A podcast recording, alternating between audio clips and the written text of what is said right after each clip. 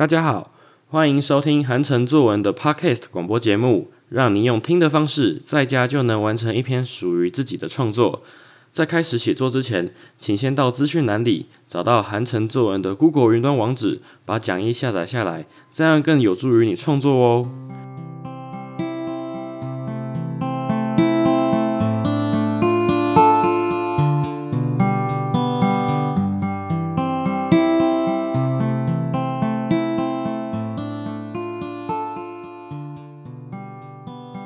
今天要来练习的题目是我的家人。我们先来看到写作引言哦。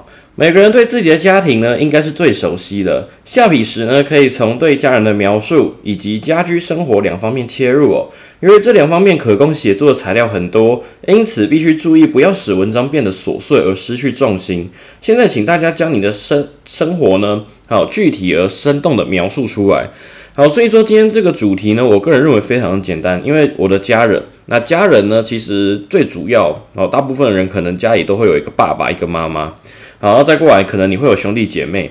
好，所以说第一段呢，其实我个人觉得你就可以稍微介绍一下，说你的家人有谁啊？譬如说我的家人呢，好有阿妈啊，阿阿妈记得用形容词，譬如说和蔼可亲的阿妈，然后再过来是哦，譬如说我温柔娴熟的妈妈，好，然后再过来爸爸，哦，可能我爸爸非常认真工作。啊，为一个像超人一般努力工作的爸爸，然后，然后呢，那或者说呢，呃，最后可能有个弟弟妹妹、兄弟姐妹等等的。好，所以说其实今天的这个主题呢，好，并没有到非常的难，就是把家人呢，好，把它介绍出来，这样就可以了。好，那再过来第一段就是先简单提到这个部分之后，我们来看到接下来的中间段。中间段就是说开头跟结尾。这个中间叫中间段，好，所以你中间段如果假设你分五段，你的中间段就是二三四段。好来，那我们来看到接下来的这个中间段的部分要写哪些东西呢？好，第一段你已经介绍完你的家人，好，然后再过来就是要写中间段哈。好，来介绍你的妈妈，譬如说呢，还有你的爸爸。好，来你的爸爸，你可能工作，好，比如他是在可能呃电子公司上班的工程师，然后他的个性可能他是一个很认真、很谨慎的一个人。再过来是爸爸的兴趣，好，然后再过来还有爸爸的长相，你会发现哦，诶，长相把它描述出来，描述出来可能我的爸爸，哈，他可能头微秃，好，身材呢？好，微胖还是说呢，他瘦的跟竹竿一样呢？啊，然后呢，再过来他的个性，哈，譬如说我把刚刚讲的这四个东西把它连在一起哦。来，我的爸爸呢，可能身材好微秃，他他是在外面的科技公司上班的工程师哦，每天披工作的披星戴月，他的个性十分的谨慎，好，因此呢，大家都会拜他拜托他做很多哦工工作，因为他是大家哦非常信赖的一个人，好，对不对？诶，你可以介绍一下你的爸爸。好，那再过来，呃，你可以把爸爸写写的更详细，就是诶，譬如说爸爸可能周末的时候会带我出去玩，去露营，哦，或者说可能爸爸呢会陪我一起去公园骑脚踏车，哦，溜直排轮，玩蛇板，啊，然后做什么事情？好，所以说我刚刚讲到这边，然后你会发现，我如果把爸爸写写的很详细，差不多一个家庭成员写个一百字没问题。好，那再过来呢，好，是一百字有点少，我觉得可以写个大概两百字吧，一百五十到两百字。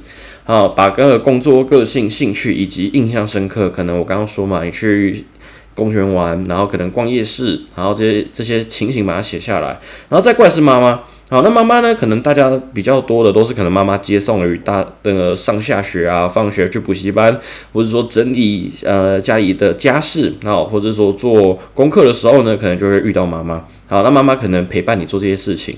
那有的同学就是把平常妈妈呢，哦，比如教他，呃，譬如说煎蛋料理啊，这个过程把它写下来，这个也很棒。讲白一点，都是写跟家人相处起来印象深刻的事情，这样就可以了。然后，然后呢？那再过来呢？诶，兄弟姐妹，譬如说，我遇过一个，呃，一个一一对姐妹。好，那姐姐呢，可能她的个性比较比较凶暴。家里的姐姐可能，或是哥哥呢，好，个性都比较呃比较呃凶暴一点。因为我个人，我其实没有哥哥，也没有姐姐，好，所以我没有办法体会到那种感受，实在是有点可惜。好，那之前就有一个一对姐妹跟我讲说，好，我姐姐在家里很凶。我说。怎么说？为什么说很凶？他说啊，哦，就是只要我啊，可能问他一点功课啊或事情的时候，他就很生气的问我说：“老师在学校都没有教吗？啊，你怎么没有认真听呢？啊，然后呢，这个时候呢，啊，你就赶快把数学课本拿出来。哦，所以说姐姐每次教他都非常的凶，可是呢，姐姐呢又很温柔。然后每次我跟他求救，他都会好告诉我说该怎么样完成今天呃学校的功课啊，然后还有一些其他的事情，我就发现说，诶，其实这个姐姐就是刀子嘴，然后豆腐心嘛。好，虽然说嫌弃妹妹哈，然后一直觉得妹妹不认真，可能就是听课啊，然后可能没有很认真的去呃做好笔记啊，或者是说呃可能东拉西拉之类的。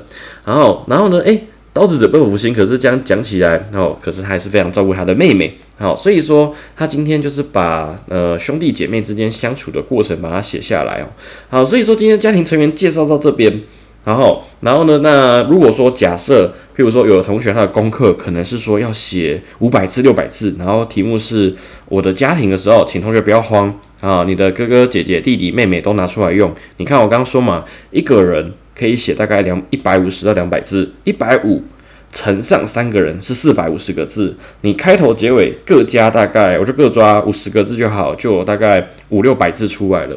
哦，所以说其实这个主题没有很难，只要你把握住这些重点，好，然后呃把它写下来，这样应该就没问题了。